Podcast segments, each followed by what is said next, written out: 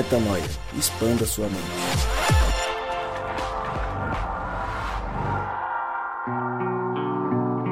Sim, voltamos com mais um podcast Metanoia, mais uma semana, mais um dia de expansão de mente e chegamos ao podcast Metanoia número 476 e hoje para falar de um texto que é quase aquele que você já decorou desde criança, mas é um pouquinho para frente, todo mundo fala de um deles na sequencinha e esquece de falar desse outro que é tão importante. Antes de chegar no tema, obviamente, eu me apresento novamente, porque meu nome é Lucas Vilches e nós estamos juntos nessa caminhada. E eu lembro você que toda semana é Metanoia vezes 3, tem esse de costume, tem o Estrada, tem o Drops, e vamos evoluindo e mudando. E pode ser que um dia você ouça este e já não tenha 3, tenha 6, ou tenha um de novo, ou tenha um 10, enfim. É, a vida muda o tempo todo e nós seguimos mudando e buscando temas que nos façam refletir. E hoje poderemos abrir João em 3,16, que é o tema, o, o, texto que todo mundo sabe de cor, porque Deus amou o mundo de tal maneira que deu seu Filho de gênero para todo aquele que crê. É, todo mundo conhece esse texto, todo mundo sabe, todo mundo já leu, já ouviu sermões, já escreveu no, no livro da escola, já escreveu no, no bloco de anotações, mas ninguém fala de João 3,17, Mariana Moraes. E Mariana Moraes disse que tem uma relação importante com esse texto. Então eu vou ler João 3,17 e Mariana Moraes vai começar falando porque foi ela que deu a ideia desse texto. Na verdade, ela abriu o celular e veio esse texto como um versículo e a gente decidiu é, pegar a sugestão do dia do aplicativo de versículos para a gente falar. Afinal de contas, é um texto que mexe com Mariana Moraes, com Rodrigo Maciel e com este que vos fala. João 3,17. Porque Deus enviou o mundo, porque Deus enviou o seu Filho ao mundo, não para que condenasse o mundo, mas para que o mundo fosse salvo por ele. Eu ia ler o 18, mas vou parar no 17, porque o 18 eu gosto também. Mariana Moraes, começando no 17, pianinho, sapatinho. Por quê? que você gosta tanto desse tema. E você, antes da gente gravar o anterior, estamos gravando dois episódios de uma vez aqui nesta manhã ensolarada de domingo paulista. Você disse que tinha muito para falar sobre esse tema. Então, por que falar sobre esse tema e o que, que é esse muito que você tem para falar, Mariana? Muito comportadinho ele, parabéns. Se segurou.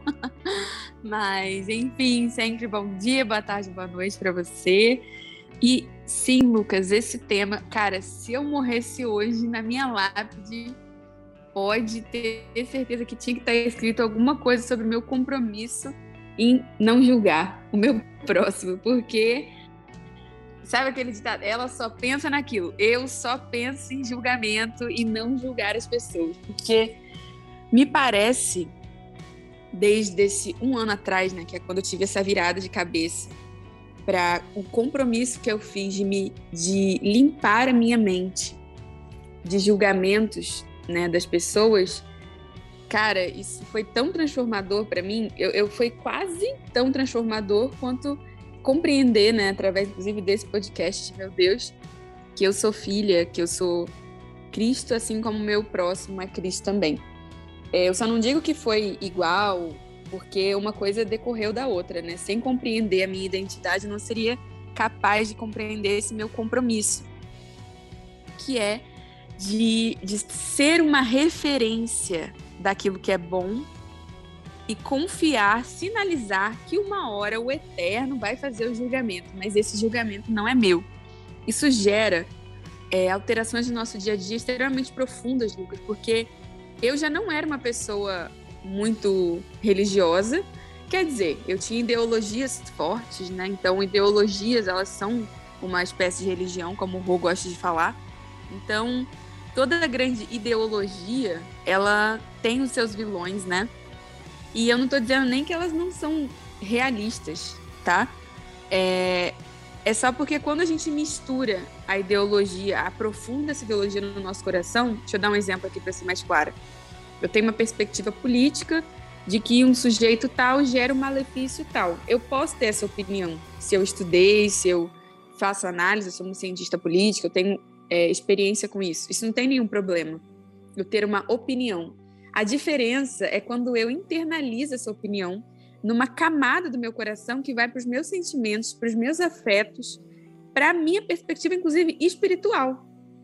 Porque eu começo tendo ranço, eu depois vou odiar, depois eu vou querer aniquilar. E quando eu observo, eu estou rasgando o evangelho por causa de uma perspectiva sobre a sociedade, certo? E essa perspectiva sobre a sociedade valeria também em religiões e várias coisas. Então, por que, que eu acho esse assunto meu favorito no cristianismo para falar sobre espiritualidade? Porque eu observo que as pessoas elas têm uma leitura do que é ser cristão que me confunde, me intriga. Porque elas veem, né? A gente lê a, o Velho Testamento, vê lá Deus mandando fogo do céu, Deus fazendo juízo, os profetas causando e guerreando entre amigos e inimigos. E aí a gente se sente na tentação, tem uma pulguinha atrás da nossa orelha, assim, de falar assim: eu tenho que denunciar, eu vim para denunciar o pecado, tenho que falar o que é ruim. Só que, cara, eu botei uma pedra nesse assunto e resolvi obedecer a Cristo e crer que ele veio instaurar uma nova ordem, né? Um novo testamento, uma nova forma de encarar as nossas mortes, né? Por isso testamento. E, e ela nos dá a referência de amar, apacentar as ovelhas. Todas as vezes que ele precisou ser assertivo sobre o que a gente tinha que fazer, ele foi muito claro que o nosso objetivo era amar e não nos é dada a possibilidade de julgar as pessoas agora. E eu quero deixar claro aqui que não é que eu não acredito em julgamento, em consequências, eu só não acho que é o nosso papel enquanto pessoas aqui. E, finalizando essa minha empolgação aqui, eu só queria dizer que na prática isso para mim, Lucas, me gerou assim uma mudança de temperamento. Eu me acalmei de uma forma que eu nunca tinha visto na vida. Quando eu comecei a observar o que as pessoas estavam falando, ouvir o que as pessoas estavam falando, não alimentando nenhum pensamento de julgamento. Eu lembro que a minha, minha mente, meu corpo ficou tão afetado com isso que no começo eu deitava no tapete, meu coração acelerava. Parecia que não tinha nem. Pra... Ele estava acostumado, meu corpo, a gastar tanta energia criticando mentalmente tudo, que quando eu simplesmente eduquei a minha mente, meu corpo começou a se agitar e a, a recanalizar essa energia para outras coisas. Então, eu acho que é um tema, para mim, é suco de cristianismo isso aqui, é, é mudança de vida. Maravilha esse tema. A Mari fez uma introdução incrível aí da perspectiva dela, e eu já queria te ouvir também porque, de novo, né? Estamos falando de condenação, estamos falando de sal, é, salvamento, né? É, quase que eu falei salvação, mas também tá certo. Salvação, condenação, salvamento, condenamento. Condenamento tá errado. Beleza, vamos lá. É... Via de regra, o mundo religioso, e leia religioso por várias, várias formas, e aí cada um conclui o que quiser, julga muito, condena muito. E a gente cresce com essa coisa na cabeça de condenar e de julgar. E é um completo equívoco. A grande questão é: como que eu devo me portar? Eu devo analisar o que o outro faz ou o que eu estou fazendo para colocar isso em xeque de alguma forma? Ou as pessoas vão tomar decisões próprias e não cabe a nós interferir? Porque é uma pergunta, muita gente fala isso, né? De você não ser é, conivente com a atitude das pessoas, só que para isso você vai inevitavelmente julgar. Como é que, como é, que é esse, esse limiar aí, meu? Então, é, eu acho que a questão do idioma pode pegar bastante para a gente aí na questão das compreensões. Por quê? Porque às vezes a gente confunde muito a palavra julgamento com a palavra acusação, com a palavra condenação. É, são três coisas que elas são sensivelmente diferentes, né? Jesus ele fala para a gente não julgar. Aqui o texto está dizendo que ele não condena o mundo, ele não veio para condenar o mundo, mas para salvá-lo, né? E ele fala também que o acusador, esse acusador que nos acusava dia e noite, ele foi expulso a partir do momento que esse reino foi inaugurado, né? Ou seja, a, o acusador já não está mais nesse nesse lugar para quem nasceu de Deus. Para quem entendeu é, essa liberdade do reino, esse acusador caiu, né? Então não há mais acusação, vamos dizer assim, porque toda a culpa ficou em Jesus na cruz. Então não há mais o que acusar, porque toda a culpa de todo o pecado que a gente fez, faz e ainda vai fazer já foi atribuída a Jesus naquele dia, por isso que ele suou sangue. E, e aí foi houve essa essa transformação na nossa vida. Né? Então, eu acho que a primeira perspectiva de lembrar é isso, essa diferença das três coisas. As três, todas elas são é, orientadas a que a gente não faça, né? Que a gente não julgue, que a gente não condene e que a gente não não acuse, né? As pessoas à nossa volta. E eu, eu gostei muito da forma como você, Lucas, e, e, e a Mari começaram essa discussão, de uma certa forma, porque a gente muitas vezes lê os textos da Bíblia vendo apenas a perspectiva do que Deus é para nós, né? E a gente sempre fala aqui sobre o método PAA, a gente já falou algumas vezes sobre isso aqui no Metanoia, que é, a gente sempre quando lê o texto aqui, a gente, e a gente está falando de Jesus, a gente tem que lembrar que a gente está falando dele, da pessoa Jesus ou Cristo, mas a gente está falando do Rodrigo Cristo também. Está falando da Mari Cristo, está falando de toda vez que Cristo passa por uma determinada situação aqui, é o Rodrigo passando. Né? Então aqui ele está dizendo o seguinte, cara, o filho não veio condenar. E, e, cara, isso às vezes é muito difícil de, de fazer. Sabe por quê? Porque você quer condenar as pessoas. Eu quis, eu, eu citei no episódio passado que eu quis condenar o médico lá, que tratou mal minha mãe. Eu quis dar, aplicar a sentença, inclusive. Então, eu, numa velocidade assim da luz, na velocidade da luz, até meio contraditória a palavra, né? A velocidade da luz, eu julguei eu acusei, eu condenei e eu executei no meu coração, cara. Entende? Então, desde uma atitude pequena, entre aspas, como essa, até uma atitude de um cara como Hitler, por exemplo, do que de tudo que ele fez, nosso coração é muito rápido, mano, para julgar, condenar, acusar. E cara, você é isso aí.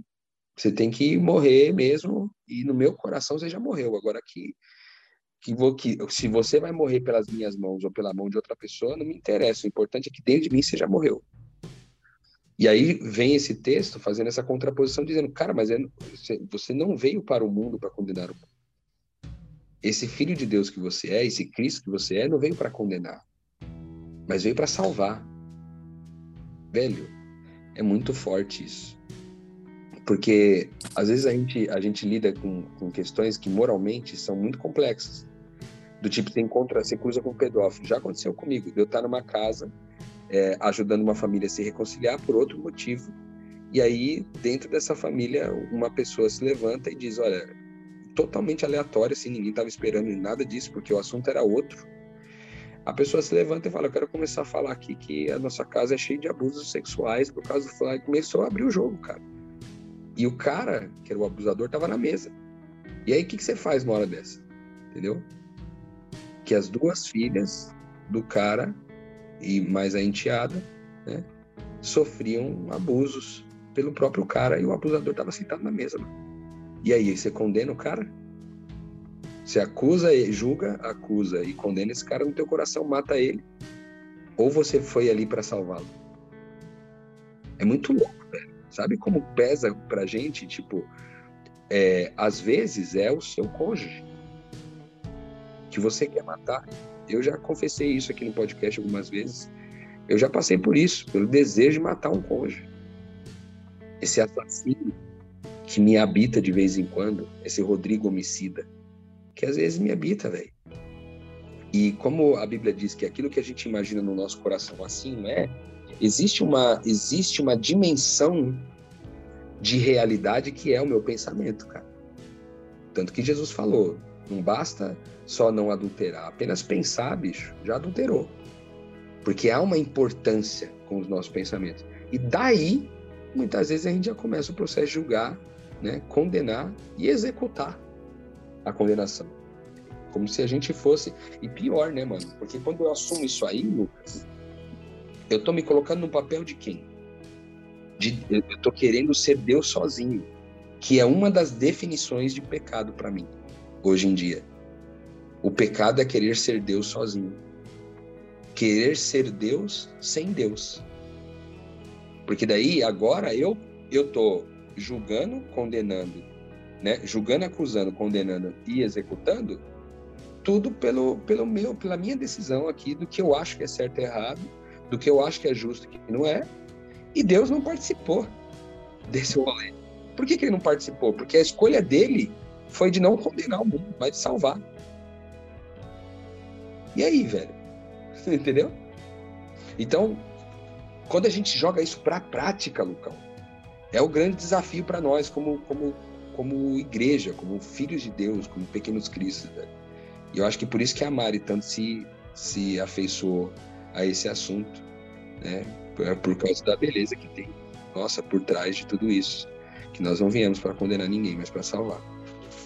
É, eu queria emendar, acho que o, o Rô falou bem, me, afeiçoei sim pela beleza, mas posso dizer que pela parte prática, que tudo aquilo que gera uma transformação assim na alma e no corpo de uma forma forte, né, intensa, chama a atenção.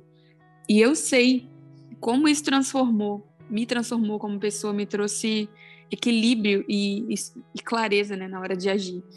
Eu queria falar aqui, gente, primeiro que isso é uma musculação, tá?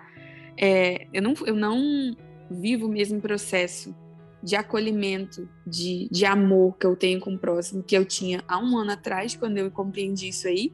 E também daqui a um ano, provavelmente, eu vou estar muito mais objetiva e focada. É, nesse, nessa, nessa clareza na hora de amar as pessoas do que eu tô hoje. Então, no começo eu lembro que era só um compromisso mesmo e eu não, tinha, não via nem lógica. Eu só olhava para Jesus e falava, beleza.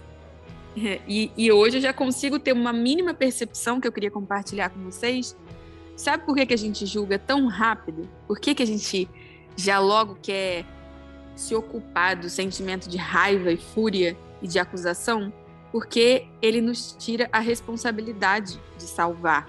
E eu não tô, não tô falando que é salvar a pessoa de quem você está com raiva. Até aqui, na minha leitura, nesse caso, é, eu nem levo no meu dia a dia para para esse, esse compromisso de salvar mais a quem eu odeio, ou, ou, ou sequer tentar interromper o meu ódio, mas em ser uma referência para todo aquele ambiente naquele momento. Porque a, é o que eu falei no episódio passado, a, a salvação, a boa obra, né? Ela, ela é vida quando ela está no ambiente. Ela, ela abençoa todos. Ela não abençoa só quem fez o mal ou quem é a vítima, né? Ela abençoa a você e a todos envolvidos. Seja até, inclusive, a constranger e a interromper um comportamento doentio, porque isso também é vida, né?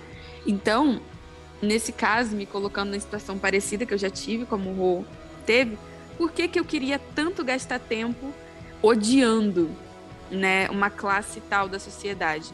Porque o meu ódio me tira o tempo de ter que estar tá lá de fato entregando um copo d'água, entregando um, um lanche, entregando um tempo de qualidade para um menino de rua. Quando eu entendi que o ódio ele não é produtivo, ele na verdade só gasta energia, ele é uma, uma quase que uma safadeza nossa, sabe? Para eu não fazer o que tem que ser feito, porque veja bem, eu tô com uma idosa, né? Eu tô com uma idosa sentindo dor. Eu já passei por isso também com a minha avó, né? É muito triste. É... Só que essa fúria, ela nos distrai de cuidar daquela pessoa que é vulnerável também. Porque naquele momento ela não precisa que você olhe para o médico, ela precisa que você olhe para ela. No momento da, nessa mesa, se havia uma pessoa menor de idade, ela precisava de, de orientação objetiva. Ela não precisa do seu ódio para quem fez mal para ela naquele momento. E nem, nem a pessoa que precisa do seu ódio, nem a, nem a maior vítima, mais vulnerável, precisa, sabe? Porque o ódio não ajuda nada, o ódio não resolve a situação, ele só distrai a gente das verdadeiras soluções. Então, quando a gente entende que o julgamento ele é gostoso, a acusação ela é prazerosa, porque ela nos desvia do verdadeiro trabalho, as coisas ficam mais fáceis. Mas eu quero deixar claro que isso não vem no começo. No começo vem só uma fúria e uma vontade de ter o prazer de ser irresponsável. Então, hoje, eu me vejo capaz de intervir nas situações de uma forma muito mais objetiva e producente, falando, ó, uma coisa é uma coisa, outra coisa é outra coisa, é, esse comportamento aqui não é coerente, não é profissional, esse comportamento aqui não é coerente com, com o que se espera, né? De valores morais, isso aqui precisa ser transformado, e na certeza de que todo aquele que plantar colherá, sabe? E, e, e, isso mudou muito a minha vida também como advogada, porque eu tenho que lidar com situações que eu não concordo o tempo inteiro. E eu preciso agir. E se eu gastar meu tempo emocionada com a maldade no mundo, eu, na verdade, vou estar só desviando para qualquer pessoa a minha maldade de não querer dar a minha vida por aquele que precisa naquele momento, sabe? É uma luta interna o tempo todo, né?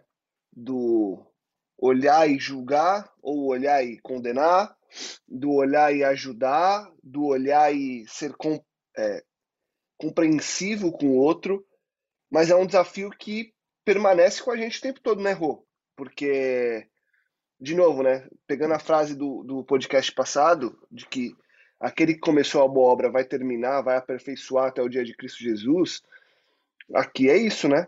A gente tem ainda essa, essa coisa da condenação e do julgamento o tempo todo, e a gente sabe que isso é um trabalho a se desenvolver para melhorar e para seguir, né? Muito, e, e se a gente pegar o contexto é, todo, né, do, do versículo, é muito louco isso, cara, porque você vai, você vai voltar ali no versículo 14 em diante, que ele diz assim, ó, da mesma forma que Moisés levantou a serpente no deserto, abre parênteses, essa história de Moisés levantar uma serpente no deserto era porque o povo estava no deserto sofrendo com uma, uma infestação de cobras. E as pessoas eram picadas por essas cobras, elas eram venenosas e mortais. E a galera começou desesperada a falar: Moisés, mano, resolve essa parada com Deus aí, porque os, os bichos estão picando nós aqui, tá todo mundo morrendo. E aí Moisés levantou, ele conversou com Deus, né? Levantou uma serpente, né? Se não me engano, era uma serpente de bronze. É, ele levantou essa serpente no deserto, e aí Deus pediu para que as pessoas que tivessem sido picadas pela cobra olhassem, somente olhassem para aquela é, cobra pendurada no, no crucifixo, que já seria suficiente para aquela pessoa não morrer. Ou seja, Deus não tirou a cobra, ele não acabou com a infestação de cobras. Ele disse: se você foi picado pela serpente, não tema a morte, apenas olhe para a serpente que está no, lá no crucifixo. E aí as pessoas que olhavam para aquela, para aquela cobra de bronze, elas eram curadas, velho. Literalmente, elas eram libertas do medo de morrer elas eram libertas do desespero que aquilo causaria, né, para toda a família que ficaria também das pessoas que estavam morrendo. E aí ele continua dizendo, da mesma forma então que como Moisés levantou a serpente no deserto, assim também é necessário que o filho do homem seja levantado. E aí eu acho que tem até um pouco a ver com aquela conversa que a gente teve no Starbucks, Lucas, recentemente, você falou, né? Por que, né? Do lance de Jesus e tal. Por que, que Jesus teve que vir? Acho que aqui tem um, um, um dos ingredientes interessantes aqui que diz, e por, por esse motivo era necessário que o filho do homem fosse levantado, como, como se fosse essa serpente no deserto. Porque é interessante até a serpente, né? Porque a serpente que é, tem um símbolo da serpente, que é o, é o símbolo do, do inimigo das nossas almas, que estava lá no Éden, né? Satanás, lá que ele faz a, ele era a serpente que convenceu a Eva de comer o fruto. E aqui, de novo, é a serpente que pica, entende? Ele deixa essa mesma referência, ou seja, o mal que é em nós, o pecado que é em nós, né? o lance da gente não escolher a bondade, o lance da gente querer ser Deus sozinho, e várias outras formas de definição de pecado, de, de não fazer a vontade de Deus, tudo isso faz com que a gente tenha medo da morte, velho. medo de morrer e ser condenado. A gente tem medo de morrer porque a gente não sabe o que vai acontecer no próximo plano, a gente tem medo de morrer porque a gente quer continuar vivendo por vários motivos. E aí ele fala isso, ele fala assim, então, para que todo aquele que olhar para Jesus e crer, velho, tenha essa vida eterna. E aí vem o texto na sequência do 16, o texto muito conhecido, porque Deus amou o mundo de tal maneira que deu seu Filho unigênito, para que todo aquele que nele crê não pereça, mas tenha vida eterna. E aí vem essa, essa versículo que a gente está trabalhando hoje. Pois Deus enviou seu Filho ao mundo, não para condenar o mundo, mas para que ele fosse salvo no meio dele. Então, ele não, essa serpente que era colocado no crucifixo, que aqui é representada por Jesus, daí como símbolo máximo já, agora verdadeiro, já final, desse processo é o seguinte, cara, tua vida vai bagunçar 24 horas por dia, 7 dias por semana, você vai enfiar o pé na jaca. Você vai ser picado por essa cobra aí de noite. Mas, velho, olha para a cruz, mano. E creia nisso, só. Mais nada. E você vai descansar no fato de que você não precisa ter medo de morrer. Então, aqui o um ingrediente lindo, na minha opinião, que é o fato de que é, esse, essa, essa, o simples fato é, de eu olhar para Jesus e isso me garantir a vida eterna me tira totalmente o peso é, de eu ser condenado e, por consequência, é, essa referência que a Mari falou, que ela, é, ela se coloca como referência nesses lugares, para que as pessoas olhem e vejam essa referência de bondade, é mais ou menos como se também, numa outra dimensão, a Mari fosse essa serpente crucificada. De forma que as pessoas olham para ela e não precisam é, se preocupar e ter medo de morrer, porque não haverá julgamento, acusação, condenação ou execução. Então isso é lindo. Meu Deus, constrangia aí, né, Rodrigo? Até parece. A referência. Quem sabe, né? Meu Deus. Não, mas é, mas é disso que eu estou falando. É, se nós somos o, se nós participamos de quem Deus é, sendo Cristo, cara, nós somos Cristo nisso também. Eu creio muito. Forte, né? Responsa. Muita responsa, né? E aí por isso que ele fala, quem crê nele, ele, é, o versículo 18, né, na continuidade ali, ele diz, quem nele crê não é condenado. Ou seja, quem olhar para a serpente não vai morrer com a picada da cobra. Mas quem não crê já está condenado. Por quê? Porque já foi picado pela cobra, já já está no processo de morrer, velho. Entende? Então basta olhar para ele e descansar, né? Nessa imagem do Cristo crucificado, que é o Cristo que pagou o preço da nossa culpa, que levou sobre os seus ombros a nossa culpa de todo o pecado que a gente cometeu, comete e vai cometer, e nisso descansar. Já que eu tenho esse descanso em Deus, quem sou eu para julgar ou condenar o mundo, meu Deus do céu? Se eu que peco 24 horas por dia, 7 dias por semana, né? E cada dia que eu conheço mais o reino de Deus, mais eu vejo o quanto essa picada dessa cobra tem impactos até invisíveis e ocultos em mim. E eu vou descobrindo o quanto que isso é pesado. Ainda assim, eu não temo a morte, não temo medo, eu não tenho medo de morrer, velho.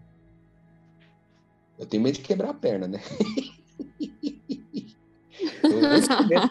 cada um, Ai, cada um com seus medos, mesmo. cada um com seus medos. Cada um.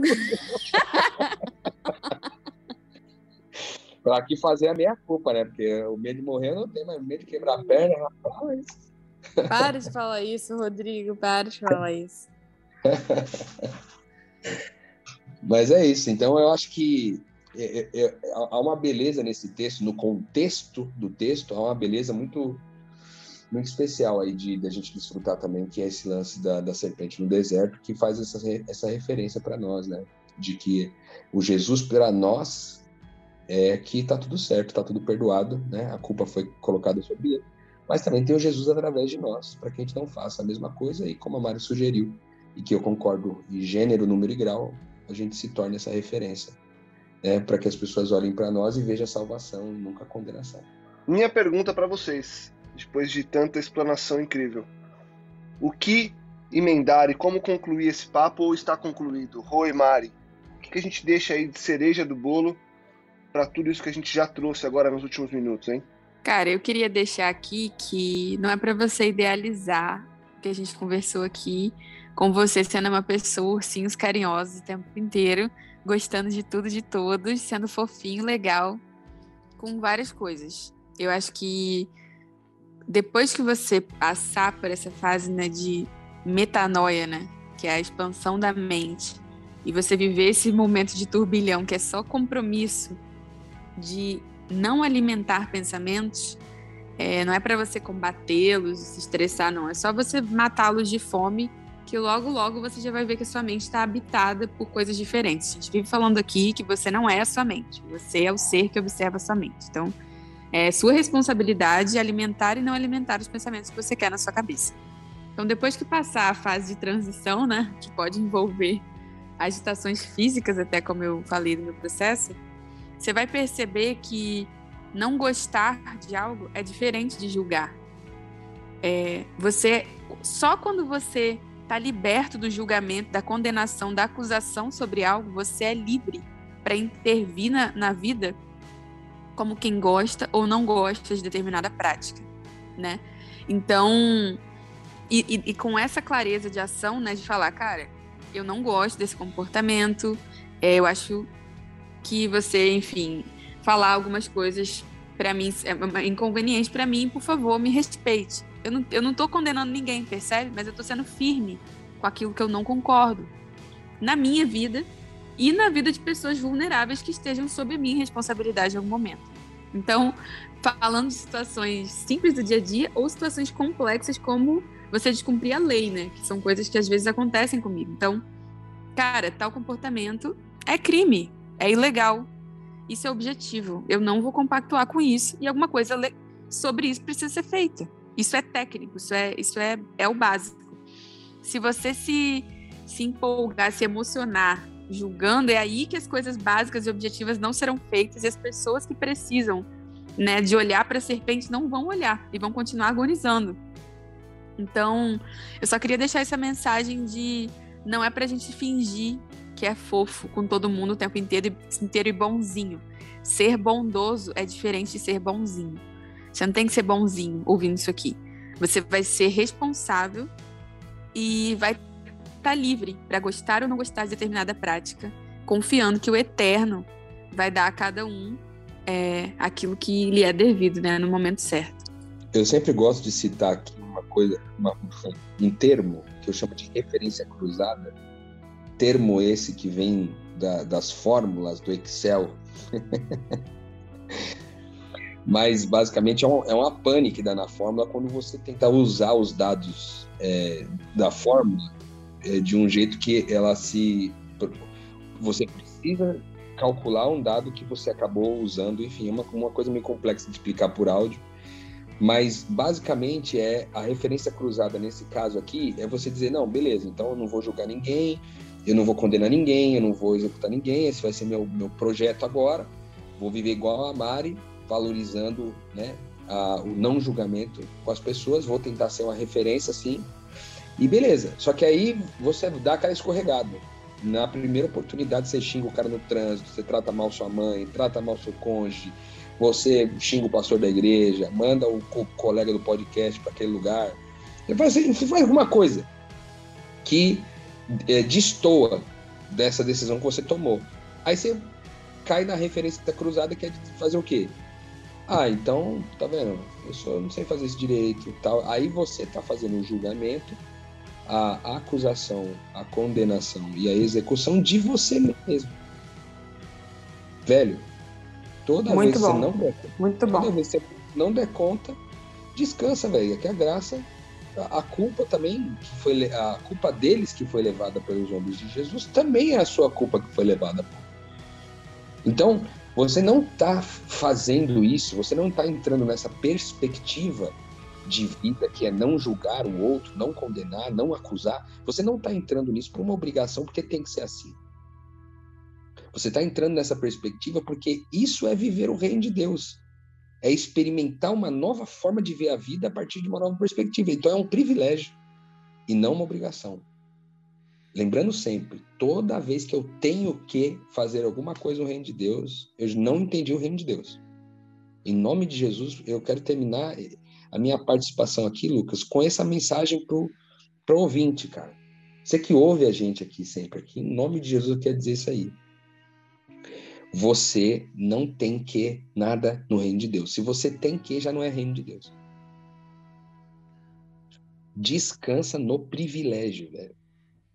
Tudo que você fizer, faça por privilégio de participar do que Deus está fazendo e nunca por obrigação de fazer que o dia que você tratar isso como obrigação, você vai querer que os outros também façam por obrigação. E essa referência cruzada vai voltar de novo. Só que agora para prejudicar e julgar condenar o seu irmão. Não caia nessa cilada. No reino de Deus a gente não tem que nada. A gente tem o privilégio de, a escolha de, que é uma escolha voluntária é, e uma escolha de participar de quem Deus é, sendo cada vez mais parecido com o nosso papaizinho. É sobre isso. Então, cara, saindo daqui, ó, terminou o episódio, você vai sair focado para não julgar, para não condenar no seu coração, para não acusar ninguém. Amém. É por esse caminho mesmo. Só quando é ruim, descansa. Descansa na graça. Se, se for possível reparar, repare. Mas siga em paz na graça de Deus. Porque afinal de contas, é só olhar para essa serpente crucificada, né? ou no caso, a representação é o próprio Jesus Cristo, olhar para ele e descansar que toda a culpa foi carregada nos ombros dele naquele dia. Espetacular, baita expansão de mente, baita, baita lição. Obrigado, Rô, obrigado, Mari. Vamos seguir é, nessa linha, estudando e se é, remanejando o tempo todo, né? deixando com que a coisa evolua e que a gente deixe Cristo trabalhar por meio de nós e através de nós, apesar de nós, inclusive. Obrigado, Rô, obrigado, Mário, obrigado a você que nos escutou até agora. A gente pede sempre para você compartilhar, divulgar e ajudar que mais pessoas possam expandir a mente. E na semana que vem a gente volta com muito mais metanoia, muito mais expansão de mente. Estaremos aqui esperando para mais momentos como este. Obrigado de novo. Semana que vem a gente volta com muito mais metanoia. Metanoia, expanda a sua mente.